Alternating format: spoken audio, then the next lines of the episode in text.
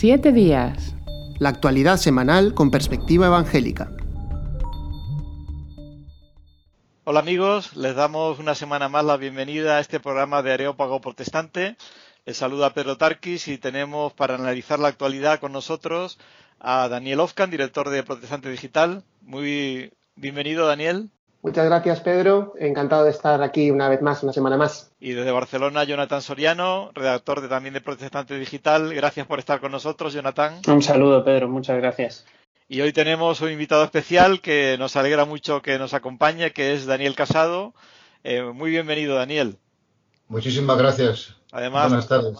La bandolera que lleva no es una insignia de una condecoración, sino que está recién operado del hombro, con lo cual te damos muchísimas gracias por acompañarnos. Y para tratar un tema que tú eres una persona muy indicada, eres licenciado en ciencias físicas, eres secretario del comité ejecutivo de, de GBU, de los grupos bíblicos universitarios, y también colaborador de la plataforma Ciencia y Fe, que precisamente es la que ha traducido un documento de la web Biólogos, de la que la persona más referente es Francis Collins, ganador del premio Templeton, un genetista conocido a nivel mundial, aparte de creyente evangélico. Eh, ¿Qué importancia le diste a este documento y por qué lo tradujisteis al, castellano?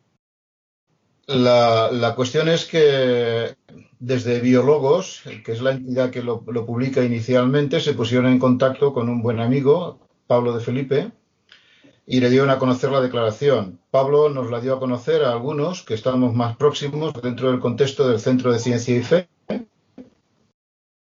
Y nada más ver el contenido de la declaración, pues eh, nos pusimos inmediatamente de acuerdo en hacer una traducción eh, adaptada al contexto español, traducción que, que autorizó Biólogos, porque entendemos que las razones que han llevado a Biólogos a hacer la declaración en Estados Unidos coinciden en gran parte con la situación en España y, por tanto, las razones que podrían llevarnos a hacer pública una declaración ah, de ese tipo.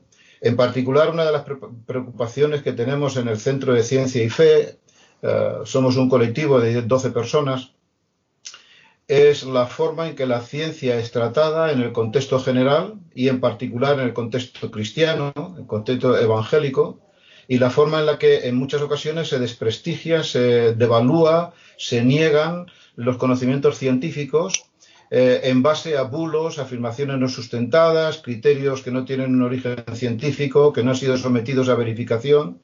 Y eh, nos preocupa enormemente la extensión de estas opiniones en redes sociales, en el contexto de las iglesias, por encima de las evidencias científicas. Y creemos que esto es un tema que debe ponerse sobre la palestra y los que tenemos confianza en el conocimiento científico y tenemos la, convicción de que el conocimiento científico es compatible con la fe cristiana, pues eh, creo que debemos comprometernos en, manifestar nuestra opinión en este sentido y luchar contra la propagación de bulos y desinformación en todos los medios.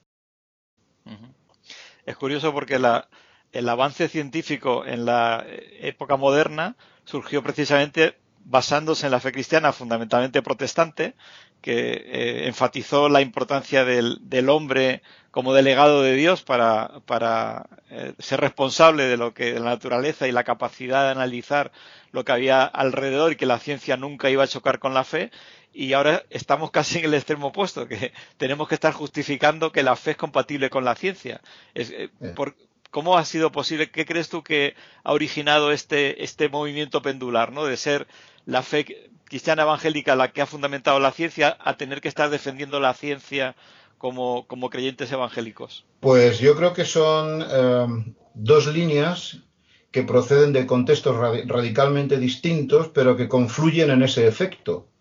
De una parte, numerosos científicos que extrapolando lo que es su campo de, investigación, en el cual son autoridades del conocimiento científico, se pasan a lo que es filosofía o pensamiento o, actitudes ante la fe y niegan la fe en base supuestamente a la capacidad de la ciencia para desmentir la, fe o eh, denunciar la religión como un opio. Eh, son conocidos determinados científicos que se mueven en este ámbito y con este propósito. Ese es un hecho. no cabe duda que en el contexto social, por ejemplo, en el contexto social español, muchos pensadores desprestigian la, fe cristiana u otras eh, confesiones religiosas en base supuestamente al conocimiento que la ciencia nos ofrece y al desarrollo del conocimiento en virtud de la ciencia. Esta es una corriente, este es un, este es un dato fundamental. De parte de los creyentes, yo creo que el factor que más ha influido recientemente en las últimas décadas, digamos desde los años 60 para acá, 60 del siglo pasado para acá, es el conflicto entre evolución-creación, el falso conflicto evolución-creación, que ha llevado a muchos creyentes a vilipendiar a los científicos, lo he oído personalmente en numerosas ocasiones, de, pretender denunciar actitudes eh, interesadas, eh, mm, partidistas de los científicos en contra de la fe y por consiguiente negar los avances científicos que se están produciendo en el contexto de la evolución, fundamentalmente, pero no solamente en el contexto de la evolución. Ahí tenemos personas que se llaman creyentes, que denuncian la concepción que tenemos hoy del universo, que luchan contra una concepción del universo eh, pues joven, de unas decenas de miles de años, para lo cual tienen que negar no solamente la teoría de la evolución, tienen que negar prácticamente toda la ciencia conocida hoy día. De, esos dos, de esas dos líneas de acción y de pensamiento, que nacen, como digo, de contextos radicalmente distintos, ha surgido la convicción social de que hay un conflicto entre ciencia y fe, lo cual no es cierto, porque históricamente es verdad que buena parte de los científicos que hicieron el desarrollo de la ciencia moderna, la ciencia experimental, tal como la conocemos hoy, eran creyentes, algunos del lado católico, como Galileo, y muchos otros, quizás mayoría, del ámbito protestante. Y hoy día hay muchísimos científicos de un altísimo nivel, como por ejemplo Francis Collins, que has citado anteriormente, que sin embargo sostienen que la fe es compatible con la ciencia y además tienen una vivencia de fe eh, personal muy rica. Y no solamente esto, sino que entienden que su trabajo científico es iluminado por la propia fe. No solamente no está en contradicción, sino que los fines de su trabajo científico están de alguna manera iluminados, informados por la fe que profesa. Eh, eh, hablando de Francis Collins y biólogos, está claro que ellos también han tenido esta misma preocupación que tú mencionas para hacer el documento. Lo que es curioso es que los eh, bueno, no, los creyentes, yo eh, personalmente estoy de acuerdo eh, totalmente con, con, este documento, pero sí que, sobre todo la gente que no entiende de ciencia, cuestiona incluso a Francis Collins como si fuera, no sé, como si estuviéramos hablando de fútbol, ¿no? Que cada cual tiene su alineación y todo el mundo puede comentar. Es como que no reconocen la solidez, el peso y las evidencias, como tú dices, en el caso del, de la pandemia de coronavirus, que, que, que son incontestables. Es decir, eh, está claro que la ciencia no tiene todas las respuestas porque es una enfermedad reciente, pero lo que yo no comprendo es cómo se puede cuestionar autoridades y más autoridades como Collins, que son mm, genetistas reconocidos en el mundo científico y también en el mundo eh, cristiano. O sea, eh, ¿por, qué no reconocer lo que son evidencias científicas y cuestionarlas por el simple hecho de cuestionarlas como si, si el cuestionarlas fuera un fundamento de fe? Pues yo, yo no, lo, no, no, te sabría responder eh, en cuanto a, todas las eh, razones por las que esta situación se produce. Mm, hay una frase de un artículo que publicaba ayer El País, un artículo de, Alicia, Alicia García Ruiz, es una profesora de filosofía de la Universidad Carlos III, que dice lo siguiente. Las redes sociales son cada vez menos esa utopía de la igualdad de palabra con la que nos embelesábamos al principio, me imagino que se refiere cuando surgen las redes sociales, y cada vez más es un lodazal. El, desarrollo de las redes sociales, el dar la palabra en igualdad a, cualquier persona sobre cualquier tema, la disposición de determinadas personas a opinar sobre cualquier cosa sepan o no sepan sobre el tema correspondiente, ha hecho que progresivamente la gente se sienta en, la capacidad de poder opinar sobre todo sin, es decir, todo es cuestionable. Eh, es cuestionable si la Tierra es redonda o no, es cuestionable si la Tierra gira alrededor del Sol o no, es cuestionable si el universo tiene eh, varias decenas de, miles de millones de años o tiene solo 6.000 años, es cuestionable, todo es cuestionable. ¿En virtud de qué? En virtud de un principio de, preguntar, de cuestionar, de dudar. A mí lo que me sorprende de todo este movimiento, sean cuales sean las raíces por las cuales o las razones por las cuales se ha extendido tanto, es la contradicción intrínseca que hay dentro de estos movimientos.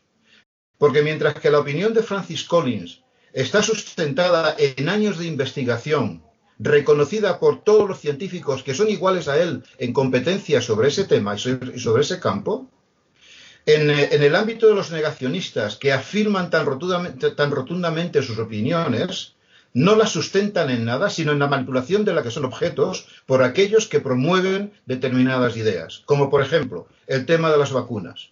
No hay no hay verificación alguna en el sentido de que las vacunas sean negativas por ninguna razón.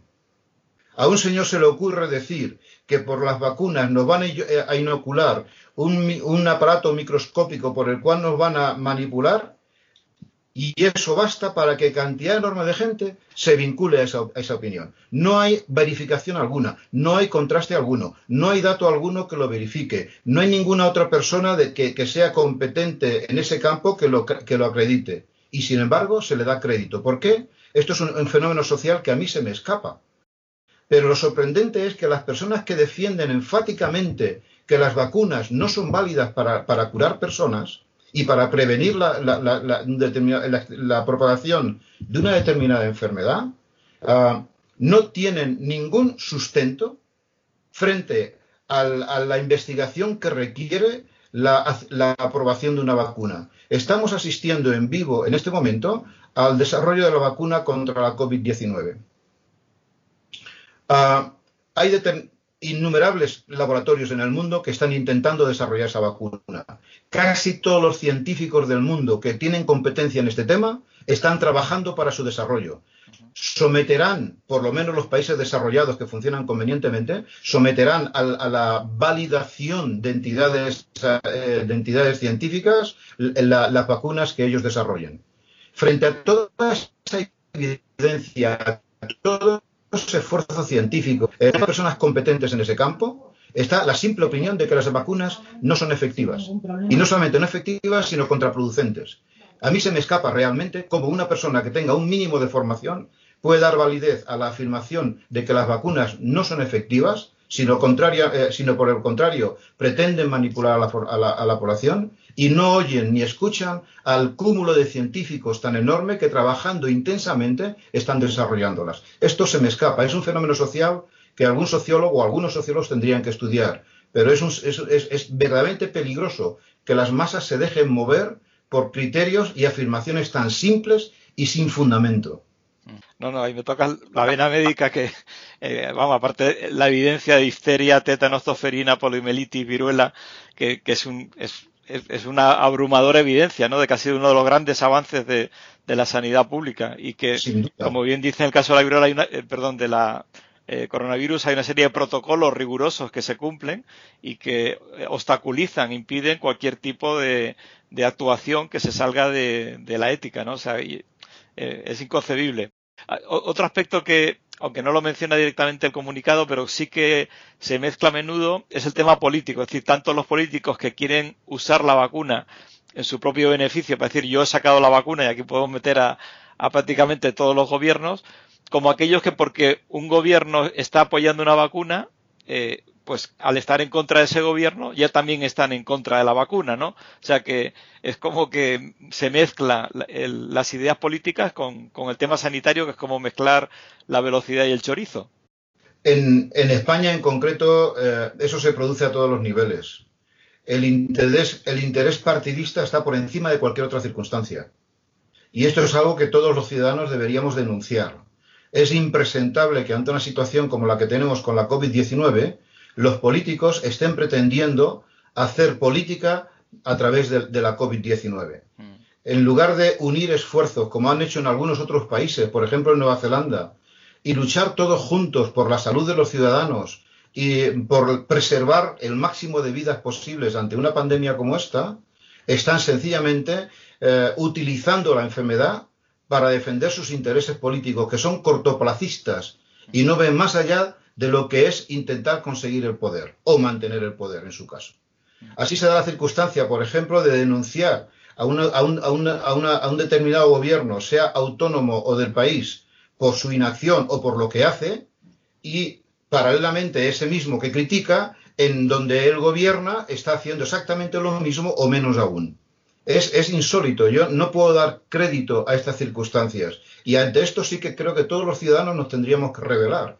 Y creo que lo que están haciendo los científicos, por ejemplo, en el último, en el primer congreso científico sobre la COVID-19 que ha salido hace estos días, seguro que, tenéis el comunicado, este extenso, de seis páginas, yo creo que efectivamente todos los ciudadanos, ciudadanos deberíamos unirnos al clamor de los científicos y las personas expertas en, en, virología, en pandemias, etcétera, para reclamar de los políticos que las decisiones que se adopten se adopten únicamente y exclusivamente en función de criterios objetivos, científicos y contrastados entendiendo bien claramente que ante una enfermedad nueva como esta, los primeros tanteos pueden contener determinados tipos de errores, pero es que es así como funciona la ciencia. La ciencia no es ciencia infusa, es ciencia deducida de la investigación, del estudio y de un avance progresivo. Pero como dice la, declaración, en algunas cuestiones puede haber habido duda por parte de los científicos porque no había evidencia suficiente disponible cuando se emitieron determinadas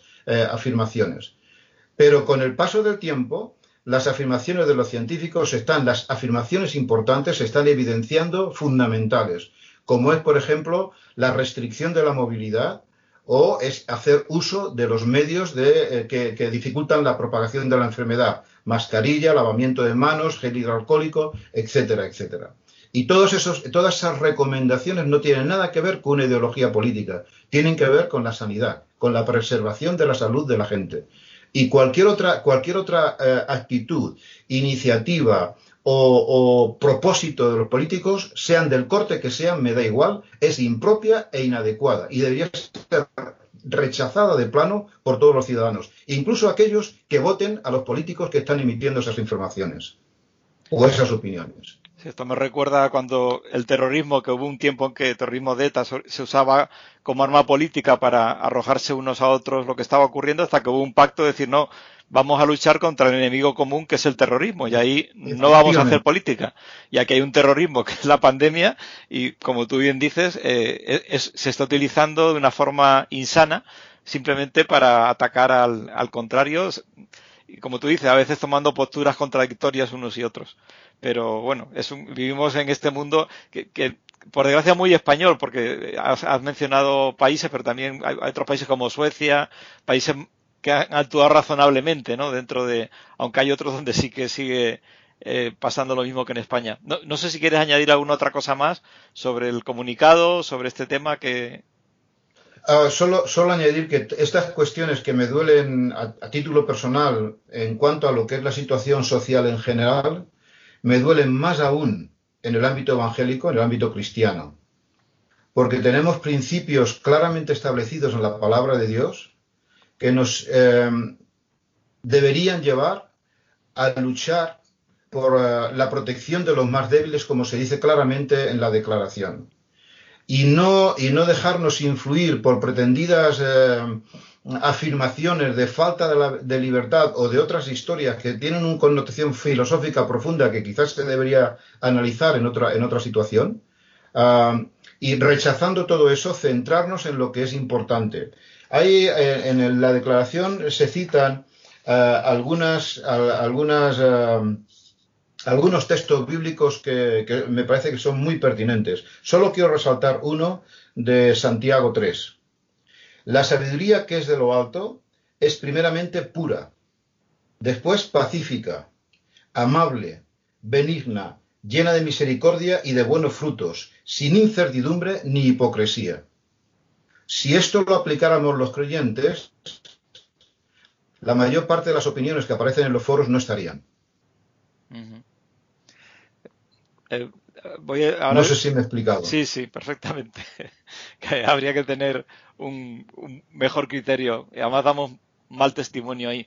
Eh, por dejar un buen sabor de boca, una parte que, del comunicado dice, tal como los cristianos han demostrado a lo largo de la historia en otras pandemias, nuestra fe nos mueve a tener una profunda compasión por los enfermos, los jóvenes, los ancianos, los vulnerables y en definitiva seguir el mandato de Jesús de cuidar a los que más lo necesitan. Yo pienso que justo en esta área sí que las iglesias evangélicas en el mundo y, en España sí que están cumpliendo por lo menos con esa parte, ¿no? De estar preocupados por eh, los miembros de las iglesias, por los vecinos, ayudando a nivel económico, alimentos, eh, con recursos para, a los más necesitados y que por lo menos ahí sí estamos, creo que estamos siendo, actuando como realmente el Evangelio nos pide. No sé si coincides con este punto. Sí, sí, sí, sí, sí, sí, sí. Conozco, conozco un poco de cerca todo el tema de la obra social que las iglesias desarrollan y efectivamente andan, eh, se mueven en ese sentido. Pero me estaba refiriendo más que nada al ámbito, a, los que opinan en, redes sociales. Sí, sí, no, no.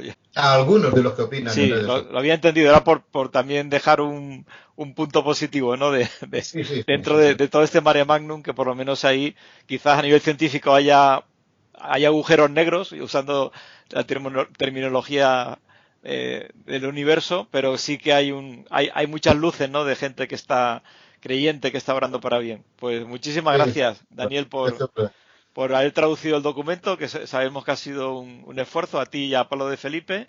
Y, por haberlo hecho público y, y, conseguido también, porque también es, de resaltar que un gran número de entidades evangélicas de diferentes contextos y visiones que lo hayan apoyado, que esto creemos que también es importante.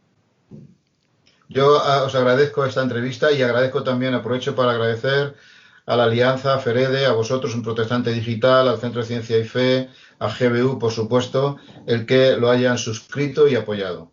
Y además después nos han llegado mucha más gente, la Unión de Médicos, Unión Médica Evangélica, enfermeras evangélicas que a veces son más lentos en, reaccionar. Pero vamos, yo creo que todo el mundo profesional sanitario y universitario sí que se ha sumado a este sentir, con lo cual eh, estas personas que difieren tanto y que tan poco raciocinio a veces eh, tienen en su criterio, pues sin embargo sí que aquellos que tienen criterio están claramente defendiendo esta postura. Pues muchas gracias, Daniel Casado, por dedicarnos este tiempo. Y a vosotros, buenas tardes. Buenas tardes, que Dios te bendiga. Gracias, igualmente.